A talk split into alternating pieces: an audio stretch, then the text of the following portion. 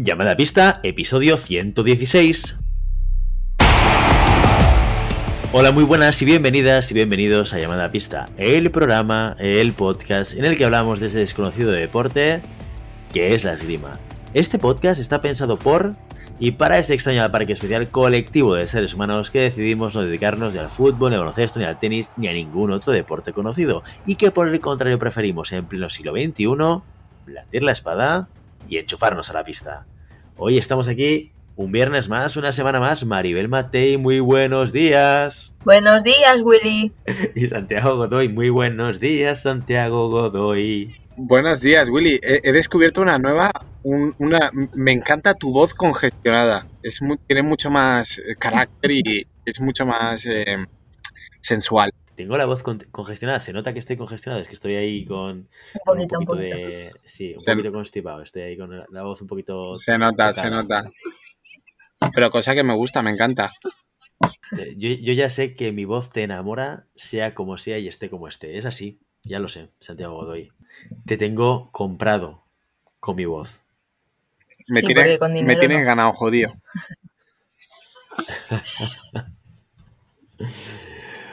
Muy bien, oye, una semana más nos reencontramos aquí. eh, en, eh, ahora todo el mundo se estará preguntando, este episodio, ¿por qué no es del Campeonato de España? ¿Por qué no ha habido directo esta semana? ¿Qué, qué- qué- qué ha pasado? Porque ha habido un evento súper importante este fin de semana, del cual no vamos a hablar en llamada a pista en este episodio 116 del 11 de junio del 2021. ¿Y eso por qué es? Porque estamos preparando un directo de los que nos gustan, con invitados, a ver si, a ver si vienen, ¿eh? que esto no depende solamente de nosotros. Pero estamos preparando, eh, eh, estamos urdiendo un plan para que la semana que viene podamos todos disfrutar de un directo de llamada a pista comentando semifinales y final y, si tenemos suerte, tener a los protagonistas también en directo para recibir nuestras preguntas. Así que ya sabéis que, bueno, vamos a estar liados editando, preparando, planificando y organizando eh, ese, ese directo. Y por eso hoy no hablamos del Campeonato de España. ¿eh? ¿Lo conseguiremos? Lo conseguiremos, lo conseguimos todo siempre. Lo conseguiremos. Pues el año pasado lo conseguimos, ¿eh? No, el año pasado fue brutal y este año también va a ser brutal. Porque es que tú piensas que ya nadie, ya nadie puede decir que no a una llamada a pista. La gente está esperando, están listas. Hostia, ¿y cuándo me llamáis? ¿Cuándo? Claro. Nunca he pasado por llamada a pista. ¿Por qué no me llamáis? Bueno, eh, porque hacemos un episodio a la semana, no hacemos 50. Hay una guerra interna, una guerra interna. O sea, si, si eres un tirador de élite, no has pasado por llamada a pista, no eres nadie. Nadie. Exacto. Ahí está, ahí está. Todo el mundo se pelea por estar aquí en llamada a pista, como también se pelean por ser patrocinadores, aunque no todo el mundo lo consigue. De hecho, el gran campeón de los patrocinadores, el gran campeón de nuestros corazones, es, sin lugar a dudas, y por lo menos hasta el final de temporada, los NEPs.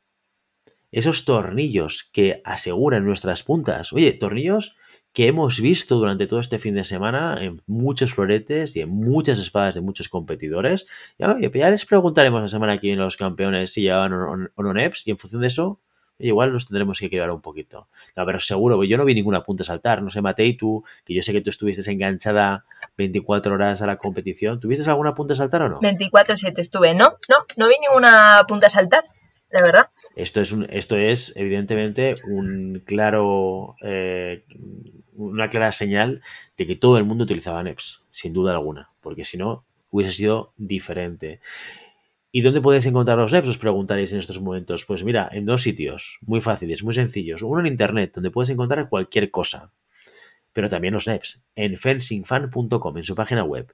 Y también en vuestro distribuidor favorito. Acércate a tu distribuidor de confianza y seguro que va a tener los NEPs, sin duda alguna, sin duda alguna. Así que ya lo sabes. Si quieres más sobre NEPs, www.fencingfan.com.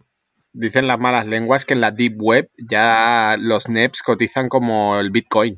Exacto. Sí. Los puedes intercambiar por bitcoins. Este cuidado, ¿eh? ¿Tú has visto cómo, cómo ha crecido el valor de, los, de, los, de las bitcoins? Brutal, ¿eh? Pues eh, Brutal, así crecerán los de los NEPs y encima no, no, es- no parece tan timo. Funciona mejor. Los puedes usar más ocasiones. Bueno, pues los NEPs más. Total, totalmente, totalmente. Así es, así es, pero no solo de patrocinadores vive el hombre. ¿De qué vive también el hombre y la mujer, Maribel Matei? Pues de nuestros mecenas. De nuestros mecenas, supuestísimo. efectivamente. Además, yo ya eh, lo, lo decía Willy antes de empezar a grabar, que estaba hablando con Edu Sánchez. Yo tengo ahí una, una relación ya muy, muy personal con algunos, ¿eh? O sea, realmente de- desde que nos pagan, les respondo a los WhatsApps. Y todo. Porque tenemos una, una cercanía magnífica a, a nuestros oyentes y a nuestros mecenas. Somos, somos gente muy cercana. Somos Campechanos, exacto, co- como el rey. como el rey, pero Emérito, robar. emérito, el emérito. El último mensaje que me envió Edu Sánchez Code es, ahora que soy tu dueño, digo, bueno, vale, creo que lo de los mecenas nos Vaya, está pues yendo. Sí, Sí, ¿eh? pero Ya te lo digo yo. a, ti te la con más respeto porque, Hombre. porque sí, porque a Santi Godoy solamente hay una persona que le llame señor Godoy y esa persona no está aquí. Pero qué bien sienta a veces mayor. ¿eh? el Exacto. trato de... El, el De trato de que no te conozco Señor. de nada y pienso que tratándote de usted es, es- es la mejor manera de poder acercarme a ti. Pero sí, pero no, no, no, no, no, no, esto no funciona así. Pero Conmigo bueno, funciona. Conmigo, yo soy carne de cañón para estas cosas. pero bueno, no nos desviemos del tema que estábamos hablando de los mecenas. Eh, ¿Qué son los mecenas? Eh, Matei, danos un poquito de información para que la gente sepa de qué estamos hablando, porque igual mm, acaba de aterrizar alguien en este podcast, es su primer episodio y dice, ¿y esta gente de qué está hablando? Matei, explícanos, ¿qué es un mecenas? Y dice, me, me está encantando cómo me puedo hacer Exacto. mecenas, ¿no? Eh, bueno, pues mecenas es esa figura eh, que tenemos en llamada pista que lo que hace es con una pequeña aportación al mes, eh, con cinco brillos, pues nos permite cada semana hacer este programa en las mejores condiciones posibles y embarcarnos en proyectos tan locos como es retransmitir un preolímpico o eh, hacer directos de- del Campeonato de España que se están cociendo ahí a fuego lento. Muy bien, efectivamente. Pero bueno, no solamente de la felicidad. Por- me ha gustado mucho el uso del diminutivo Matei. Muy bien, eurillos. Eso parece que sea menos. Podríamos decir 5 eurillos o 4 está. euros, porque el diminutivo hace que se rebaje por lo menos un 20% del valor económico. Eh, pero no solamente de la felicidad de dar dinero, que esto de dar dinero da mucha felicidad, vive un mecenas. También, también se lleva otra serie de beneficios. Y ahora, ahora sí, hoy Godoy, señor Godoy, tengo que decir, por favor, dinos qué se lleva un mecenas Señor Godoy. al ser mecenas de Mala Pista. Primero, primer- primero de todo se lleva una birra bien fresca de premium, premium, ¿sí? No de las chivecas de lata, no, premium en su copita, con sus, con sus lágrimas mm, alrededor, que dice que está bien fresquita. De estas, de estas que son artesanas, ¿sabes? Que saben mejor y que, y que, y que compensan los 5 eurillos que estás dando. De Maribel Matei, claro. Esto ya ha escalado a la Sí. primera posición. O sea, de repente es lo primero que se lleva el mecenas. De hecho, de hecho, vamos a quitar el resto de beneficios y vamos a dejar solo este. Es que es lo único que valoro. Claro. Es- es- ¿Te das cuenta que es lo único por lo que pregunta la gente? Oye, ¿dónde, ¿cuándo me va a llegar la cerveza de Manuel Matei? Exacto. Pero ni, ni audio ni nada, no, no, solo mi cerveza. Yo que tú quitarías el resto. Es más, es más, la- la- el- para la siguiente temporada estamos pensando en distribuir cervezas alrededor de todo el territorio. Sí, ya no hace falta ni que esté Maribel Matei al lado. Sí, llamáis Claro. a Maribel Matei y os enviamos una bueno, os envía una cerveza premium eh, para que la disfrutéis ahí con una llamada telefónica desde la, viendo una puesta de sol en la playa o estando en la sierra ahí eh, tranquilitos o bueno o, en un parque con niños, ¿por qué no? Y ahí hablar de esgrima a, través de, de videoconferencia y tu cervecita bien fresquita que llega a tus manos a cualquier punto del territorio. ¿Qué te parece, Willy? A Matei le encanta la idea. Cada vez que hablamos de, de esto, Santi me mete las cargas. Matei está encantada. Pero yo subiría la apuesta. Yo subiría la apuesta. Ya veremos qué pasa en la temporada número 4 de Llamada Pista. Porque a lo mejor tenemos que superar la cerveza y pasar al gin tonic. Y lo dejo aquí. No lo sé, Matei. Te estás haciendo mayor y creo que deberías empezar a refinar tus gustos en eh, tus cócteles. No me gusta nada el gin tonic. Bueno, tampoco te gustaba la cerveza cuando la probaste, como a todo el mundo, pero al final todos la Ya, bebemos. ya, es verdad, es verdad. Eso es cierto. Bueno, pero no solamente se lleva alcohol el mecenas, ¿eh? en este caso, sino que además, si nos envía un audio, lo publicamos en, en el programa, eso sí, con el contenido para todos los públicos, por favor. Te nombramos en el programa el día que decides hacerte mecenas, que esto da, da, da, da gloria a los oídos de uno mismo escuchar tu nombre pronunciado por otra persona. Y por último, es un tema de conversación que te permite también, cuando estás con tus amigos, con tus colegas o con tus panas, depende de la edad que tengas, pues alardear mm, y comentar qué maravilloso es en el 2021 poder sentirte mecenas de un programa tan maravilloso. No sé si maravilloso, pero por lo menos constante. Esto no nos lo quita nadie. La constancia de este programa. Hombre, 116 eh, episodios. Y, y, y apoyarlo de esta manera. 116 episodios, efectivamente. O sea, nadie, yo creo que nadie se imaginaba que, que, hubiésemos llegado hasta aquí y nadie se imaginaba que podríamos llenar tantos minutos hablando de esgrima. Porque puede parecer fácil, pero hazlo tú, hazlo tú, majete, hazlo tú, ponte tú a hacerlo.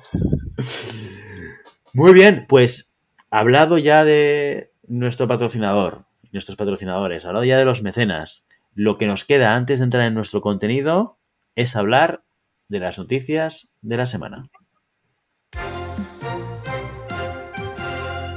El calendario nacional continúa con los campeonatos de España cadete, junior y sub-23. Tras la competición senior celebrada el pasado fin de semana, es el turno de las categorías inferiores. A partir de mañana, el Club de Esgrima Santa Teresa de Ávila organiza el Campeonato de España cadete a las tres armas. Algunos de los tiradores y tiradoras que participen en esta competición también lo harán en Roda de Duero, Burgos, los próximos 19 y 20 de junio. Allí terminarán su temporada nacional los menores de 20 y de 23 años. En el terreno internacional, esta semana se ha hecho pública la selección italiana para Tokio. La Fedeskerma, que consiguió clasificar equipos en todas las armas, ya ha otorgado sus 24 plazas. Y en la lista de tiradores y tiradoras hay de todo nombres que conocen muy bien lo que es competir en unos Juegos y otros que debutan este verano en la competición olímpica. El florete femenino era una de las armas de las que estábamos más pendientes tras la salida de Elisa Di Francesca por maternidad y con Alice Volpi, Ariana Rigo y Martina Battini como apuestas seguras, quedaba la duda de quién sería la cuarta del equipo. Y lo cierto es que la resolución ha sido totalmente inesperada. Ni Francesca Palumbo ni Camila Mancini. La elegida ha sido Erika Cipresa, la noticia ha causado gran revuelo en Italia por dos razones. La primera, porque la tiradora es hija de Andrea Cipresa, director técnico del Florete Nacional. La segunda, porque tanto Palumbo como Mancini tienen mejor ranking internacional. La polémica que ha llegado hasta el Senado italiano se ha intentado aplacar con las declaraciones del presidente de la federación, Paolo Azzi, quien ha respaldado la decisión de Cipresa.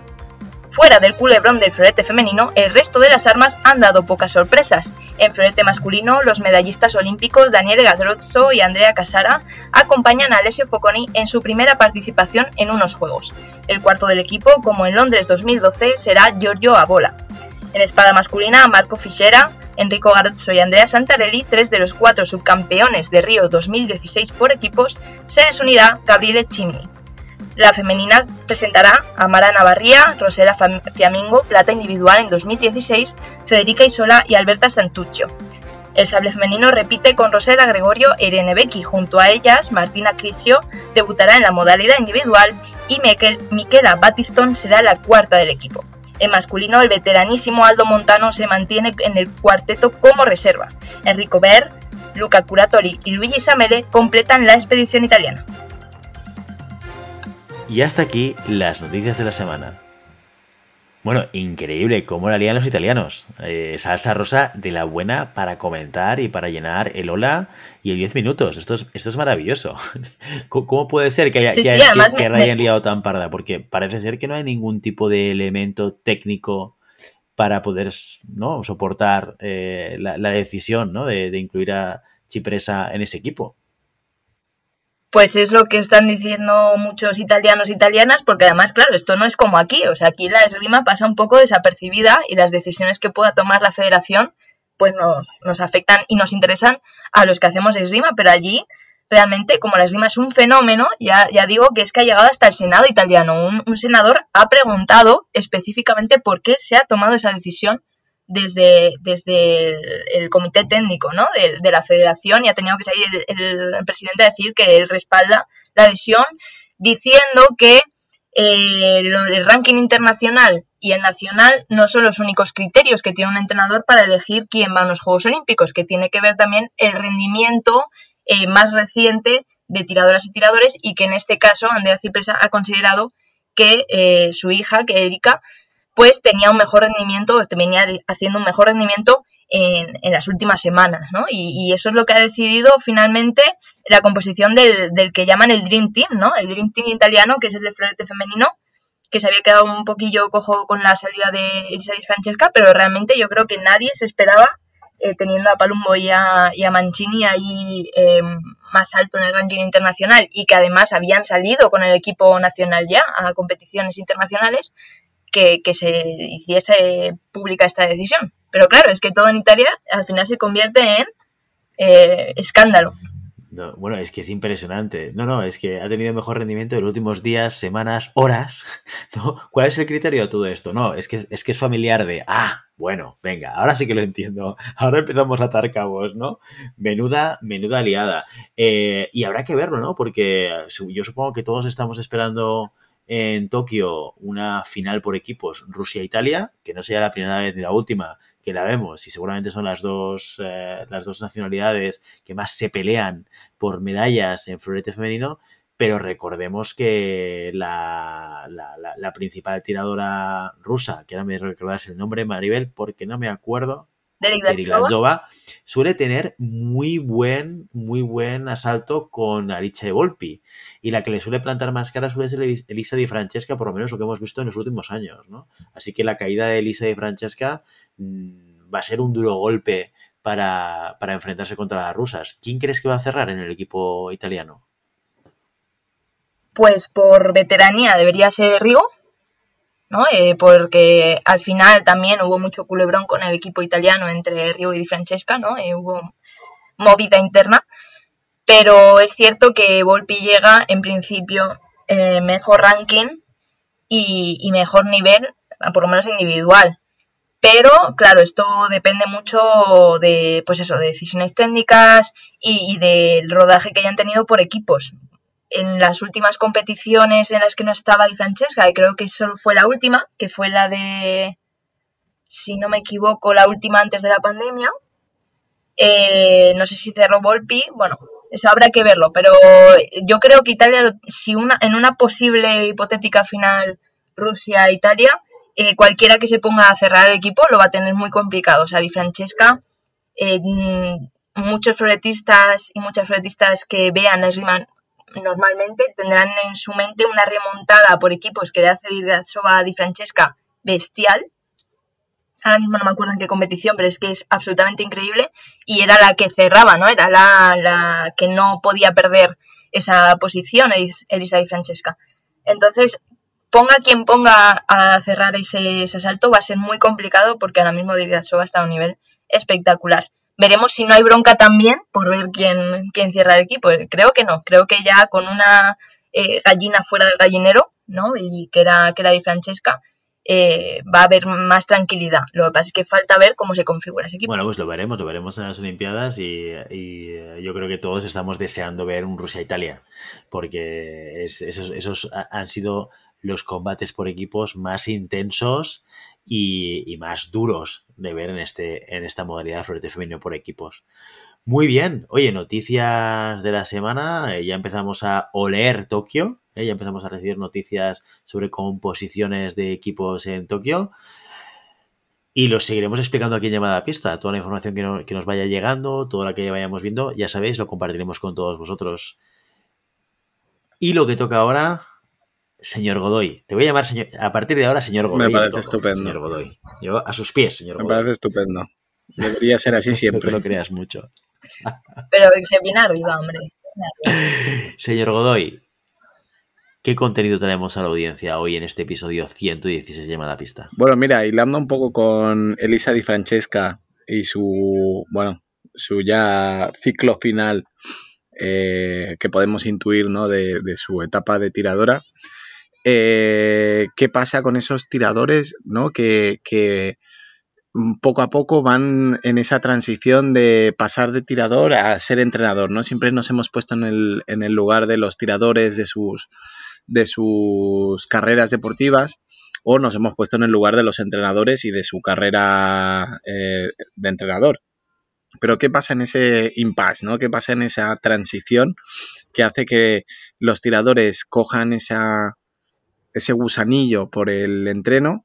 ¿Y qué, qué pasa en esa transición? Porque em, todo el mundo, eh, que más que menos, quien sea más mayor o más, más, más no, novato o más, más joven, ha tenido cuanto menos una oportunidad para poder llevar un grupo o poder llevar un entreno o hacer alguna sustitución, ¿no? El típico eh, chaval avanzado o chaval que le. Chaval o chavala que, demuestra una, una, un interés mucho mayor por el deporte y le dices, hostia, ¿por qué no llevas a este grupo de niños? ¿O por qué no me haces esta clase a ver qué tal? Entonces, ¿qué pasa en ese momento cuando ese por qué no intentas llevar algo cala y se mete el gusanillo del, del, del oye, pues no está mal esto de enseñar esgrima? ¿Qué, ¿Qué, nos puede pasar o qué es la primera impresión que nos puede surgir y cómo poco a poco esa primera impresión se va transformando en una necesidad de eh, transformar ese conocimiento que tenemos de tiradores en un eh, elemento de enseñanza y de aprendizaje para, para futuros esgrimistas. ¿no? Entonces, por ejemplo, a mí me pasó que cuando yo estaba en el, en el CAR, era a un tirador, eh, me dieron la oportunidad de, de poder entrenar un grupo de, adultos, de adultos de ocio. Entonces, en ese momento, eh, para mí era, era relativamente fácil, ¿no? Porque el, el, nivel de conocimiento que podían tener los, en ese momento los iniciantes era bastante limitado, por no decir nulo, y con los conocimientos que yo podía tener en ese momento podía dar una clase mm, solvente, por decirlo de una manera. Pero sí que es verdad que en un momento dado te das cuenta de que saber esgrima no es lo mismo que enseñar esgrima o tener conocimiento de acciones de esgrima no es lo mismo que poder eh, dar esa información y que otra persona lo coja, ¿no? Entonces, ahí entra el proceso de cómo consigo traducir toda esa información que yo tengo de tirador para que otra persona la entienda y la pueda aplicar. Entonces, en ese momento es cuando empiezas a, a, informarte o a, a formarte en, en elementos de enseñanza. Eh, ya no solo te hace ser eh, más, mmm, tener mucho más conocimiento, mucha más conciencia de la esgrima, sino que también llega un momento en que en esa transición o en ese periodo que se solapan las dos cosas, eres mejor tirador. ¿No? Porque entiendes, entiendes el vocabulario, entiendes el mecanismo, entiendes el porqué, y en ese momento de que entiendes el porqué, entiendes por qué funciona o lo más importante, que a veces se nos pasa por alto, es por qué no funcionan las cosas. ¿Por qué no funciona la finta? ¿Por qué no funciona el engaño? ¿Por qué no funciona la invitación? Porque esa invitación, ese engaño, esa finta requiere de, un, de una preparación y requiere de una, de una coordinación y de un elemento que si no lo tienes interiorizado y si no lo entiendes como tal, será muy difícil que lo puedas aplicar en la pista. Entonces, en ese momento que tienes que eh, entenderlo, porque tienes que explicarlo, eh, hace que como tirador seas mucho más completo en este, en este sentido. ¿Qué puede pasar? Que en esta transición, eh, que es lo que me pasó a mí, por ejemplo, en esta transición, el ser mejor tirador ya eh, estaba por debajo de ser mejor entrenador.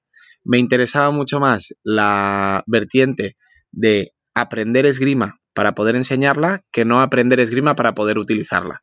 Y en ese momento te vas dando cuenta que hay muchísimos detalles y valoras, empiezas a valorar muchísimo el trabajo de tus entrenadores.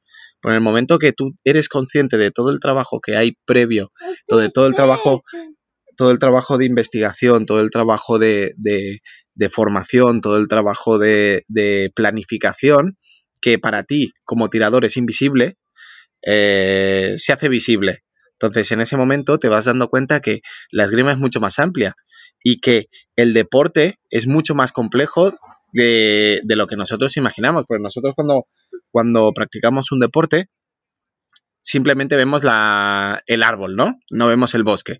Queremos que nuestro árbol sea frondoso, queremos que nuestro árbol sea bonito, que sea grande, que tenga raíces fuertes, que soporte todo, pero no vemos que hay un conjunto eh, detrás que hace que ese árbol crezca, ¿no? Un árbol no va a crecer solo, necesita eh, un conjunto que le permita poder desarrollarse entre iguales, que le permita eh, ver qué árbol es mucho mejor y qué características tiene ese árbol para poder replicarlo. Entonces, en ese momento te das dando cuenta que quizás es mucho más compleja eh, la esgrima vista desde el punto de vista de un entrenador que vista desde el punto de vista de un, de un tirador.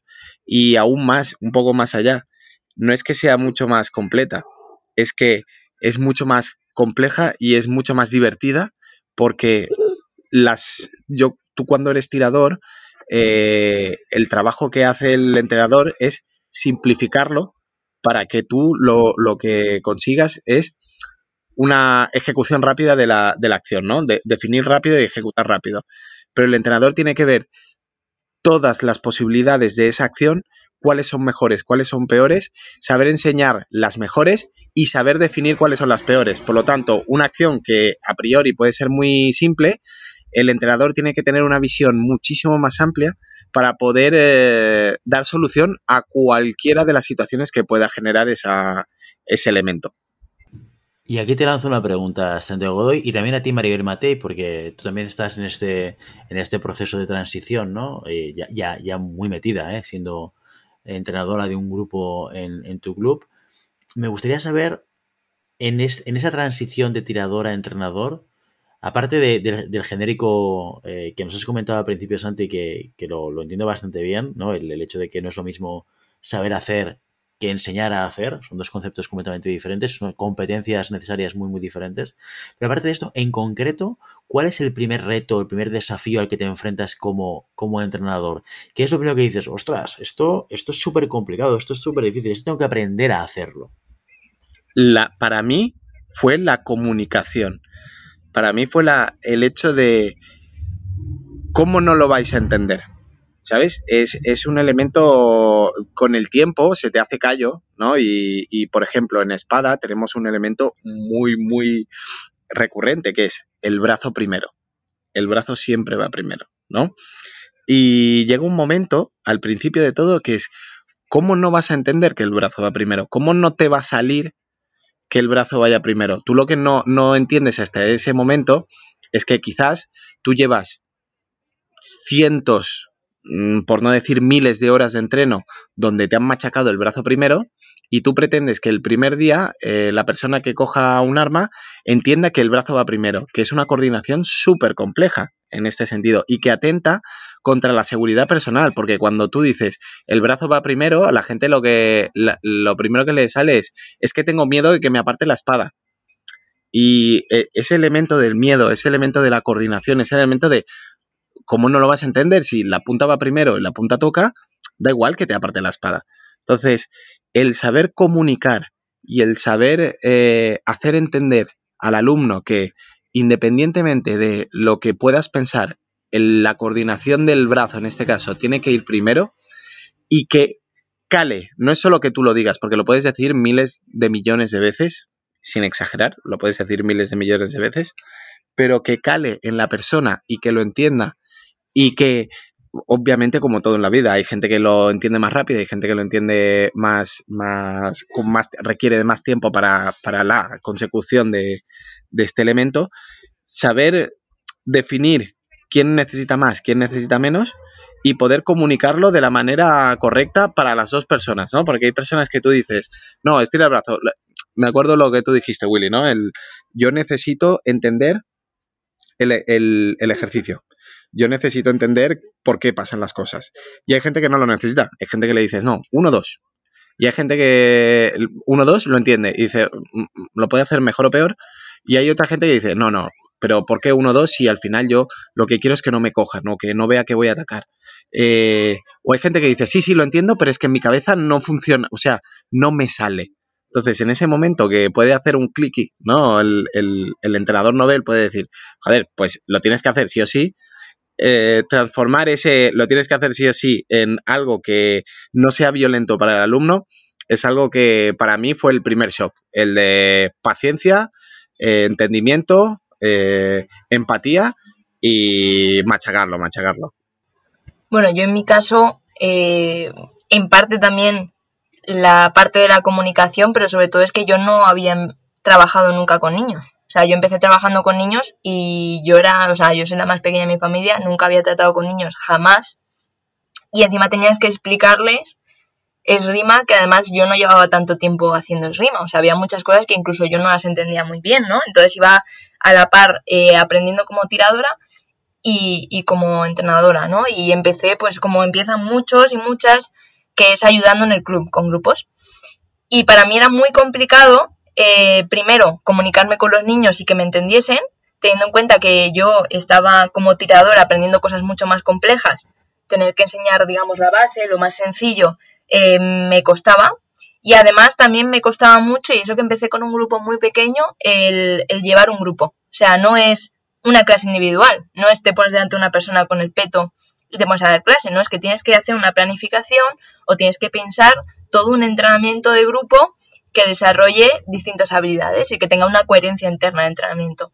Entonces, a mí eso me costó mucho y de hecho es algo que sigo trabajando y que es lo que, lo que más, o sea, más allá de ver a un alumno individualmente y darle clase individualmente, las dinámicas de grupo, eh, cómo gestionar problemas que hay dentro del grupo, cómo hacer que vayan todos más o menos a la par, a pesar de que haya eh, gente que ha empezado antes, que ha empezado después, cómo intentar homogenizar esto, es lo que más complicado me resultó y que me sigue resultando y que sigo aprendiendo y bueno, más o menos lo voy solventando.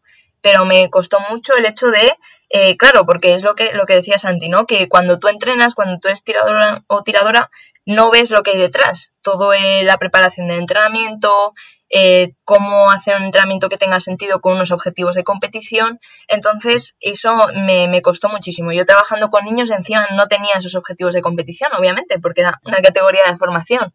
Entonces, yo en ese momento estaba muy metida en la competición. Me costó un poco adaptarme a, eh, no, claro, es que tienes que enseñar la base, es que estos niños, eh, eh, pues obviamente son niños, eh, tienen problemas de coordinación, de motricidad, tal, que es algo que tienes que trabajar más en los niños, que a lo mejor yo, como empecé mayor, pues ya no, no trabajaba tanto. Entonces el shock para mí fue trabajar con niños. Y a partir de ahí, pues se desplegaba un montón de problemáticas que a mí me surgieron de comunicación, cómo puedo hacer entender a, a niños algo que me ha costado a mí entender cuando ya yo soy mucho más mayor problemas de cómo planifico, qué, qué capacidades tienen que trabajar eh, los niños más, qué tienen que trabajar los niños menos, cómo puedo llevar un grupo sin que, o sea, trabajando el esgrima sin que esto sea un, un parque infantil, ¿no? Porque al final tienes que aprender esgrima y, lo que, y los padres lo llevan para que aprenda un deporte y a la vez poder engancharles, que les resulte divertido, porque claro, yo como eh, tiradora junior, pues eh, muchas veces mi entrenamiento sean desplazamientos, y es que si pones a unos niños a hacer desplazamientos, pues se te van al tercer día, ¿no? Entonces, eh, un poco ese equilibrio entre diversión, formación, eh, enseñar esgrima, que tengan una buena base para los que sigan y, y, también con el deseo de que continuasen, ¿no? Ya no es, es, no es que si lo hago mal, a lo mejor estos niños son socios que se van. Entonces, bueno, es algo que mm, me lancé un poquillo a la piscina. O sea, yo, eh, hay gente que tiene claro que quiere ser entrenador y, lo es. Hay gente que no tiene claro que quiere ser entrenador y no lo es, porque no, le, no se ve. Y yo no, no tenía nada claro que quisiese hacerlo, pero, pero me lancé y luego me ha encantado, ¿eh? y me encanta. Pero voy aprendiendo, llevo muy poquito tiempo, voy aprendiendo de aparte de entrenadores y demás, de mi propia experiencia, un montón. Y de los niños muchísimo más, ¿no? Y lo que decía Santi es, eh, yo es cierto que casi, todo lo que he estado entrenando a, a peques ya no he estado compitiendo, no he sido ya tiradora, lo dejé. Pero ahora entiendo muchísimo mejor la esgrima por lo que decía Santi, esa necesidad de tener que simplificar las cosas, tener que explicarlas y tener que entenderlas tú para poder explicarlas. Y yo hay acciones que como tiradora no entendía y no hacía porque no entendía y ahora entiendo mucho más.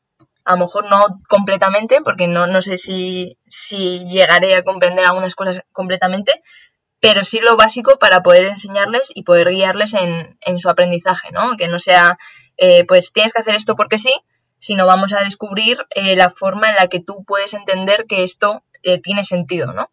Y, y, por otro lado también me costó mucho, y me sigue, ya, ya menos, me costó mucho no, no trasladar algunos fallos míos que tenía como tiradora a mis, a mis alumnos y alumnas, ¿no? Y es algo en lo que intento hacer muchísimo hincapié cuando programo en los entrenamientos, cuando doy las clases individuales, es eh, fijarme en lo que yo hacía mal para que ellos no lo hagan, ¿no? Y eso, eso también me costó un trabajo de introspección, de es que esto no lo hacías tú bien, eh, X cosa, pues eh, yo qué sé, eh, los entrenamientos, tomárselo como entrenamientos, no como competiciones y demás. O sea, ya no solo cosas de acciones de esgrima, de técnica y de táctica, sino de visión del entrenamiento, de entendimiento del entrenamiento, que intento no trasladar. Y eso, esa labor de introspección la, la tuve que hacer y la sigo haciendo para, para poder enseñarles de la forma en que yo considero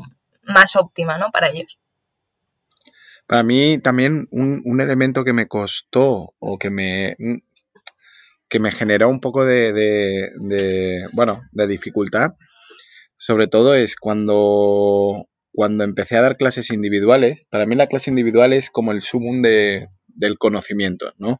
Sí que es verdad que la clase no tiene nada que ver una clase individual con una clase de grupo y es el hecho de, eh, como tirador, y este es uno de los conflictos que yo tuve como tirador y entrenador, es como tirador te enseñan a tocar y como entrenador tienes que enseñar a que te toquen.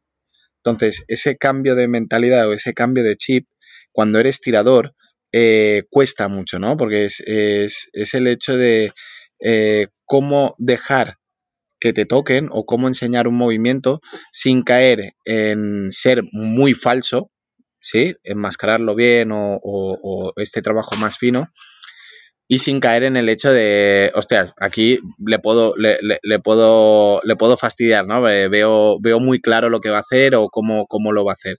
Entonces sí que es verdad que las clases individuales, además de la de lo que he dicho antes, ¿no? De la dificultad de que tienes que una misma acción poder entenderla en prácticamente todas las situaciones que se pueden dar, además de esas situaciones, invertarte de otras nuevas que a lo mejor tú no puedes mm, llegar a comprender o tú no puedes llegar a, que te salgan de manera natural, pero tienes que ponerle en esa tesitura al, tirador para hacerle un tirador mucho más completo. Y es ese hecho de eh, pasar de tocar, pasar de mentalidad de tengo que tocar, tengo que hacerlo profundo, tengo que no, no, no mostrar eh, huecos, a ostras, tengo que empezar a mostrar huecos. Tengo que empezar a, a, hacer que hacerlo mal, por decirlo de alguna manera, porque no, no, no nos equivoquemos, una clase individual tiene que eh, enseñar huecos, tiene que, eh, tienes que enseñar a qué fallos son los que podemos aprovechar de mejor manera. Y esos fallos tienen que ser medidos, tienen que ser reales, tienen que, bueno, todo eso que te dice el, el entrenador, no tienes que hacerlo así, cuando pasas al otro lado, tienes que empezar a hacerlo así para que sea el otro el que toque. Entonces ese, ese cambio de chip a mí me costó un poquito. Yo, yo os voy a confesar que una de las cosas que me encantarían, que está dentro de mis planes, ¿eh? es acabar entrenando esgrima. Me gustaría, es una cosa que, yo tengo en mente y cada año que pasa un curso de entrenadores aquí en Barcelona pienso, a ver si puedo, a ver si puedo, a ver si puedo y nunca se ha dado el caso todavía y este año no va a ser tampoco el caso, pero espero que en un futuro próximo pueda, pueda eh, involucrarme un poquito más con, el mundo de la esgrima y me encantaría dar un grupo de, personas y ayudarlas a crecer en, en, la esgrima. De hecho, a veces, eh, te confieso Santi, que cuando estamos en el club y hacemos trabajo en parejas, a veces eh, sale de mí explicarles cosas, ¿no? Y explicarles eh, algún elemento técnico-táctico o, intentarles compartir parte de la, del conocimiento ¿no? que he podido adquirir, ya sea a través de llamada pista, porque aquí hemos hablado de un montón de cosas y he aprendido un montón de cosas en, este programa, ya sea por, los años de, de esgrima que, también llevo a, mis espaldas, ¿no? Pero es una cosa que es muy divertida de hacer. Entonces, eh, y aquí es una sola pregunta, ¿no? Una persona en una situación similar a la mía, imaginaos un aficionado de la esgrima con una edad, una edad determinada, más joven o más mayor, que también tiene esta inquietud, ¿qué le recomendaríais que hiciese? ¿Cuáles son los primeros pasos que diríais? Pues mira, si lo que te apetece es no necesariamente dedicarte a la esgrima, pero participar en el club y, llevar algún, club, algún grupo, eh, que, ¿cuáles son los primeros pasos que debería dar esta persona? Yo le diría que pierda, que pierda el miedo. Sobre todo que pierda el, miedo a, a, pedir el llevar un grupo. O sea, creo que no existe ningún entrenador ni ningún club del mundo, me atrevería a decir, que no eh, que le pusiera trabas a, alguien interesado en enseñar esgrima a que pudiera hacerlo. O sea, la esgrima, una de las cosas bonitas que tiene es que eh, ese sentimiento de, cooperación y ese sentimiento de, enseñanza por parte de los practicantes, yo me lo he encontrado en todas, en, en todos. Incluso ya lo hemos hablado varias veces de lo más bonito que después de una competición ir a tomarte la cerveza con los con, con, el entrenador rival y decir, oye, mira, yo he visto esto en tu tirador y, oye, ¿qué ha pasado en mi tirador? Que el tuyo mm, lo ha fulminado en la pista. Pues mira, hemos estado trabajando esto así, así, así, y no tienen ningún tipo de problema en explicarte cómo trabajan, eh, cómo, cómo lo hacen, cómo... todo esto que nosotros lo vivimos como entrenadores y que hemos sido tiradores antes, porque la gran mayoría de, de entrenadores de esgrima han sido deportistas y han sido esgrimistas eh, en activo, eh, está, está con, el ADN del, esgrimista. Y yo creo que es algo muy, muy beneficioso para, para el club y para la gente del club. Entonces, tanto para el que quiere dar ese paso, ya no, no es ni siquiera el, el, tema de, oye, quiero ser entrenador, simplemente quiero colaborar. Es, es algo que, mm, comentándolo con entrenadores eh, eh, extranjeros, es muy común en, en, en, otros países. Por ejemplo, en Italia es muy raro que un entrenador sea solo entrenador y se dedique y se gane la vida siendo entrenador, sino que tienen sus trabajos y de manera altruista o de manera, eh, bueno, mm, más limitada, pues se encargan de un grupo, se, encargan de, de, una franja, se encargan de un colegio yo creo que es, algo que deberíamos tener y que, por ejemplo, si hubiera más gente que le perdiera el miedo y que se involucrara de esta manera, habría mucho menos problemas de, logística de clubes en tema de encontrar entrenadores o encontrar relevos para, para, para según qué grupos. Entendemos que eh, no hace falta tener un posgrado de alto rendimiento y llevar 30 años de, entrenador de esgrima para poder llevar un grupo de niños. Pero sí que es verdad que con la poquita esgrima que podamos saber por experiencia propia o porque nos hemos informado, porque hemos mm, trabajado en ello, ya se puede dar una clase a, a nivel básico. Entonces, lo que necesitamos no es, no es tanto el conocimiento de la esgrima, sino como lo que ha dicho Matei antes, gestión de grupos, gestión de, conocimiento, planificación, que eso sí que puede ser un poco más engorroso, pero a la hora de la ejecución de la clase, eh, todo ese trabajo farragoso anterior de planificación lo puede hacer el entrenador y llevar la sesión, al final, cualquier persona que tenga eh, un mínimo de nivel, o un mínimo de experiencia puede, puede llegar a hacerlo. Entonces, adelante con toda esa gente que quiera eh, hacer la experiencia. A lo mejor dice, oye, esto no es para mí y aquí se acaba el experimento, o a lo mejor dice, ostras, pues no está mal, a lo mejor me reservo una hora a la semana para poder llevar un grupo de chavales. Y, y ya os digo que el entrenador de turno o el club de turno estará encantado con este ofrecimiento. Pues yo le diría eso, probar. Yo en cuanto probé, o sea, yo ahora lo veo con retrospectiva, que, no tengan miedo a equivocarse porque, porque es también un proceso de aprendizaje, ¿no? Yo hay cosas que ahora enseño, yo me acuerdo de mis primeras iniciaciones que, que hice, que ahora viéndolas digo, ojalá, pues podría haber hecho mucho mejor porque ahora tengo otros conocimientos, han pasado por mí más alumnos y alumnas, he visto las los déficits que podía haber de, entendimiento, que ellos me entendiesen a mí, que yo les entendiese a ellos lo que, lo que estaban pensando y demás.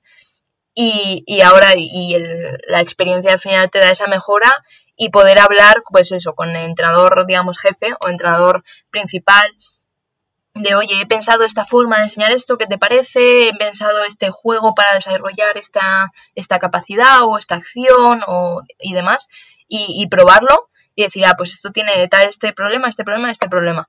Y intentar mejorar e innovar, pues vamos a sacar ejercicios de aquí y demás. Y ir probando. Realmente eh, yo empecé así, o sea, yo no, lo que decía, no, no tenía ninguna expectativa de es que de aquí a 10 años me veo entrenando. Y al final llevo tres, tres años eh, con grupos y, y la verdad es que si te si notas que te engancha, o sea, si pruebas y notas que te engancha, porque además eh, lo, notas, ¿no? De ese momento en el que, vamos, si eres tirador eh, mientras estás, mientras empiezas esa carrera de entrenador, lo notas de, de repente lo que decía Santi, ¿no? Te importa más eh, que tus alumnos mejoren, que entiendan mejor esta acción que la otra, que, que hacerla tú mejor en la pista o que conseguir más, más resultados en competiciones, ¿no? Cuando quieren que, cuando tú notas que quieres que tus alumnos aprendan más, que dedicas más tiempo a ver cómo puedes entrenar esta u otra, otra acción o, otra capacidad, ese momento en el que te enganchas ya viene todo rodado, porque te formas más, porque preguntas más, porque pruebas cosas nuevas, evalúas tu propio trabajo. Entonces yo creo que el inicio es probar, eh, siempre es mejor eh, con cierta supervisión de decir, eh, oye, pues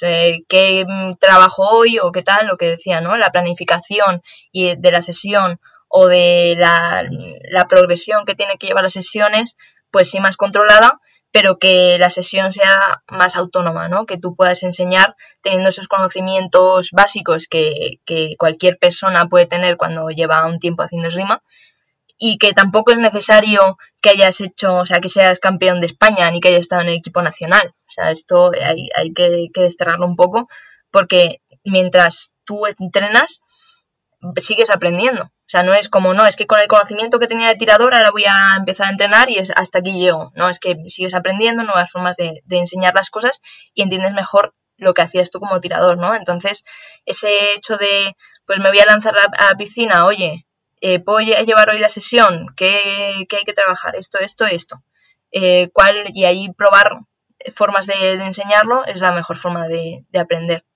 Y qué no decir la ayuda al club también, ¿no? Que esto es una manera de, apoyar también la actividad del club de manera muy directa en, claro, en un deporte en el cual eh, lo comentábamos esta mañana cuando intentábamos grabar, ¿no? Que, justamente seguramente en el mundo de la esgrima faltan, faltan entrenadores también. Entre muchas, faltan muchas cosas, faltan tiradores, pero también faltan entrenadores para que puedan apoyar el desarrollo de esgrimístico de, de, muchísima gente que también, que también le gustaría hacerlo. Sí, además yo, yo creo que mucha gente, mucha gente empieza, vamos, yo lo hice, me pasó eso y hablando con otra gente, eh, que empiezan así, ¿no? Es que yo quiero ayudar a mi club, ¿no? Eh, no es que nos faltan entrenadores y, y, yo quiero ayudar y quiero llevar grupos porque lo que no quiero es que el club pierda esos socios que a lo mejor no encuentran un grupo porque no hay gente para llevarlo. Entonces yo, yo empecé así, básicamente. O sea, es como este grupo ahora mismo no tiene una persona asignada, si no ponemos a nadie se pierde, le tenemos, les tenemos que decir que no hay grupo, eh, vamos a intentar sacarlo y a partir de ahí eh, trabajar más y más, o sea, realmente y hacer crecer los grupos. Y es muy bonito, ¿no? Porque es cierto que lo hablábamos un día de que en España hay mucho sentimiento de club y a mí me parece bonito al final es, eh, se retroalimenta una cosa y la otra. O sea, al final, indudablemente, cuanto más entrenadores haya, más difusión habrá porque más ramificación y más capilarización habrá de, la esgrima. Eso está claro.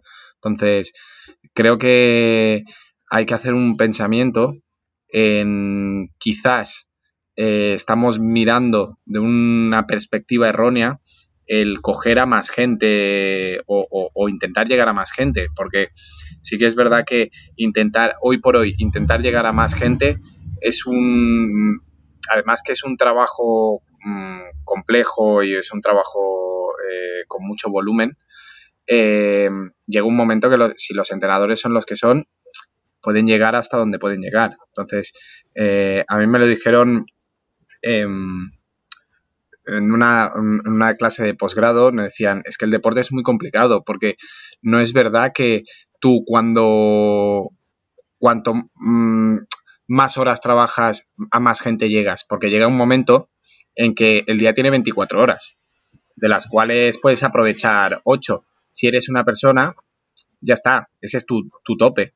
Entonces, si sois dos personas, ahí se duplica el donde puedas ir. Entonces, no es tanto el multiplicar el número de horas, sino multiplicar el número de gente que puede dar clases al mismo tiempo. Entonces, yo creo que quizás nos estamos equivocando en intentar llegar a más gente y deberíamos intentar potenciar el tener gente para poder enseñar y a partir de ahí intentar acoger a más gente. Y yo creo que calidad hay y, hombre, si ya un 10% de los, de los federados, ya estoy hablando de federados y no de gente que, que, practica esgrima, un 10% de, de los federados eh, quisieran coger algún, algún grupo, eh, un segundo, Bruno, eh, quisieran coger a, a, un grupo, pues eso te multiplica la gente que está practicando esgrima. Entonces, bueno, quizás un, llamamiento a que la gente se,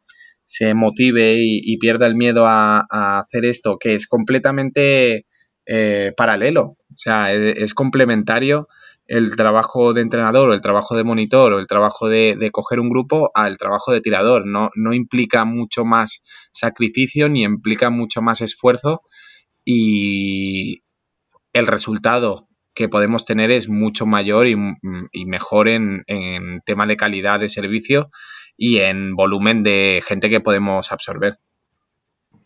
Pues aquí tenemos una idea más, una manera más de poder apoyar este deporte que tanto, que tanto nos gusta. Eh, además, para, para, toda aquella gente joven, mira, aquí tenemos un caso, dos casos. Iba a decir, hablo de gente joven y ya te, ya te descarto, ¿eh, Santi? ¿Te has dado cuenta que ya te, saco de la ecuación? No, no.